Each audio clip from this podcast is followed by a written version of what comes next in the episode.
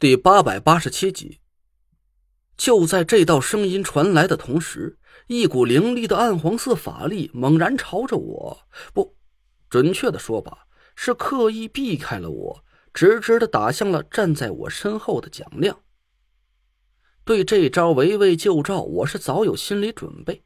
我顺势撤掉了龚柔儿身上的法力笼罩，抓着他的肩膀往身后的蒋亮一推。就在那道法力马上要打中龚柔儿的后脑的时候，我身后传来了一声几乎微不可闻的轻响。法力竟然无声无息的原地消失了。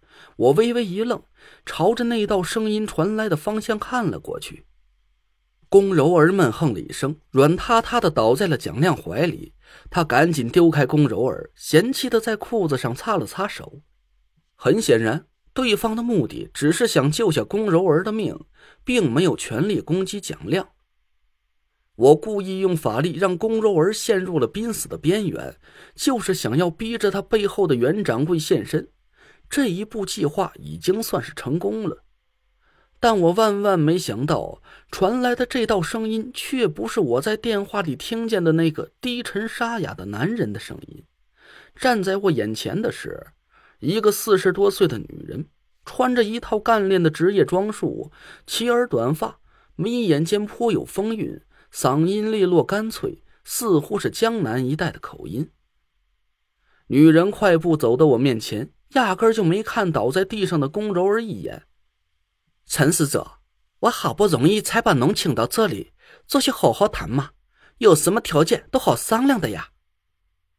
我紧盯着她的脸。眼皮微微一跳，你是？哦，我姓袁，袁春怡，手下的这些小姑娘都叫我袁掌柜的。陈使者、蒋使者，我对你们许下的承诺，那都是铁板钉钉、句句算数的。坐下吃杯茶，有话好商量。我脸上没动声色，心里却大吃了一惊。没想到这个用法力制造出来一个巨大幻象的风水高手袁春怡，竟然是个女人。我刚才也算是和她正面交过一次手了，我敢肯定，她打向蒋亮的那道法力绝不是幻象，而是实打实的真正硬实力。我们俩都没拿出真正的本事以死相搏，我也判断不出她的道行到底有多深。但有一点是可以肯定的，她的法力道行，是我所见过的女性风水师里最强的一个，没有之一。人流以医术见长，李金花、李银花姐妹俩的法力被夏风一分为二，论单打独斗，应该都不是袁春怡的对手。夏天神神秘秘的，从来没在我面前展露过真正的本事。就算是田慧文拥有紫薇凤女的天火之力加持，我估摸着也未必有十足的把握能赢得了袁春怡。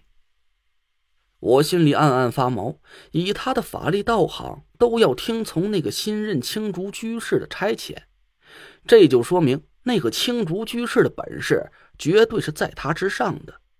更何况还有一个和他平级的左护法没有现身。怪不得这些人能轻而易举的篡权成功，看来他们绝不是一群乌合之众，的的确确是有些真本事的。我慢慢的走到了龚柔儿面前，她惊恐的抬起头看着我，声音都已经不是个人的动静了。陈雷队，不，陈使者，你饶我，我不想死，你别杀我，袁掌柜，救我，救我！袁春怡却好整以暇的坐在了沙发里，笑眯眯的看着我。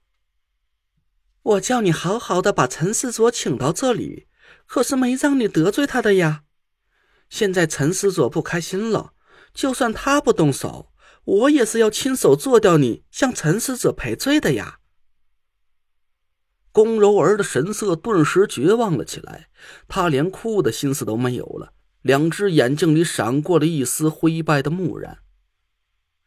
我冷哼了一声，伸手从包里摸出装着乌金针的盒子，拈出了十根金针。我脱掉了龚柔儿的鞋子，撩开了她的裤脚和上衣，自足底的涌泉穴开始，一直到胸口的神脏血趾，把十根金针分别扎在了她足少阴经的十个穴位上。宫柔儿不敢置信的看着我，我盯着他的眼睛，慢慢的伸出手指点在了他的额头上。一道汹涌的水行之气瞬间就涌入了宫柔儿的身体，紧接着乌金针的针尾上闪耀起了一道道青黑色的光芒。宫柔儿开合干裂的皮肤以肉眼可见的速度迅速枯萎剥落，我阴森森的朝他露出了一个笑容。新长出来的皮肤不要沾水，更不能破损，不然毁了容，你可就接不了客了。多吃点阴性的水果，最好是找个背阴的屋子静养上半个月。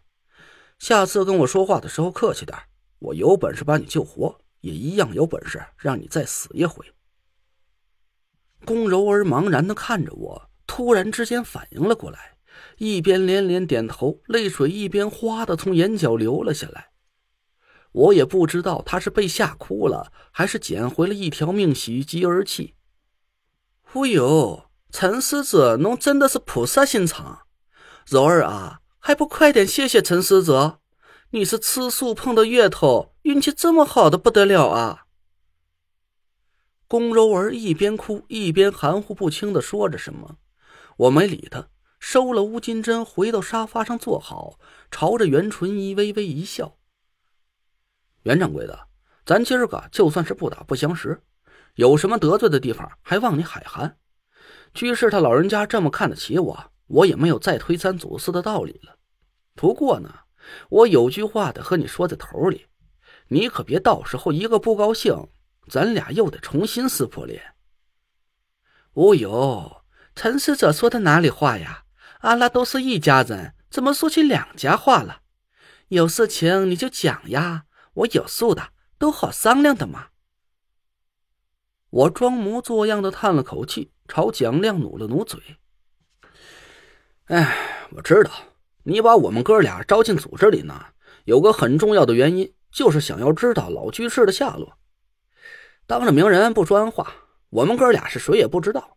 估摸着这些年你们也没闲着，绕着整个中州城，地皮都快让你们给一寸一寸翻过来了吧？可我说句不中听的话，没用。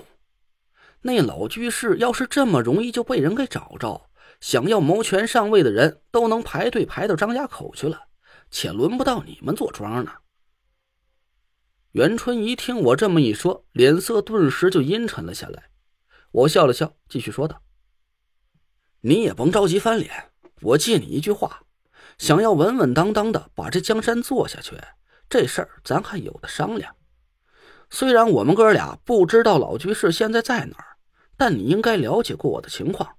我手下有几个能耐还算说得过去的兄弟，不然我也不能这么快就找到你。袁春怡想了一下，脸色慢慢的缓和了下来。对的，对的，强将手下无做兵。我对陈师子和你那帮兄弟的本事是钦佩的紧呀。你瞧，这也不就商量出个好结果了吗？我笑着看着袁春怡，她迟疑了一下，眼光转到了蒋亮的身上。